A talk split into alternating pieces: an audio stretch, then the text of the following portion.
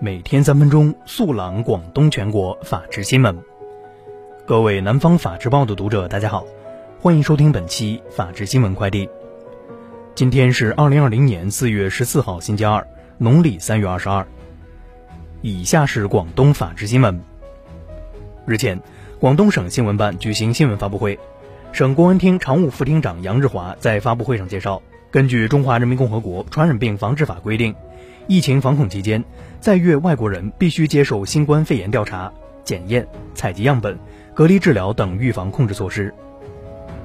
近期，外快深圳科技信息有限公司运营的外快理财平台发布良性清退公告，引发投资人广泛关注。经深圳福田公安分局初查后，发现该公司通过小七宝等短期理财非法集资，并意图借良性清退名义达到侵害投资人利益的目的。严重扰乱市场经济秩序。目前，深圳警方已控制该公司核心成员四名，并初步冻结一批涉案账户和资产，将全力开展追赃挽损工作。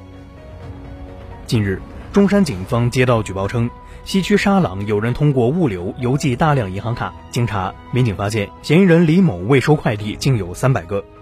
民警迅速抓获嫌疑人李某及其同伙，并截查非法快递一批，其中有对公八件套。即包含对公银行卡、对公优盾、法人身份证、公司营业执照、对公账户银行申请表、公司公章、法人印章、公司章程一百七十七套，个人银行卡五百八十张，优盾约一千六百个，电话卡约五百八十张。这是今年以来中山市破获的最大涉电信网络诈骗黑灰产案件。广州海珠警方四月十二号晚通报，十一号，当地某小区部分业主因对物业不满。遂将数辆共享单车扔到小区附近马路中央，造成该路段交通堵塞。海珠警方立即派员到场，控制涉事人员，恢复现场秩序。事发后，有造谣者谎称该事件为外籍人士所为。警方提醒，小区业主遇纠纷时应依法理性表达诉求。对故意扰乱公共秩序、利用网络造谣滋事等违法行为，警方将依法查处，严惩不贷。近日。一条视频在网络热传，引发关注。视频显示，东莞凤岗某药房一员工因拒绝向无法提供有效身份证明的顾客出售发烧咳嗽药品，遭到殴打。对此，东莞市公安局凤岗分局发布通报称，被打女店员经医院诊断为软组织挫伤，已依法对打人者处以行政拘留十日，并处罚款五百元。以下是全国法制新闻。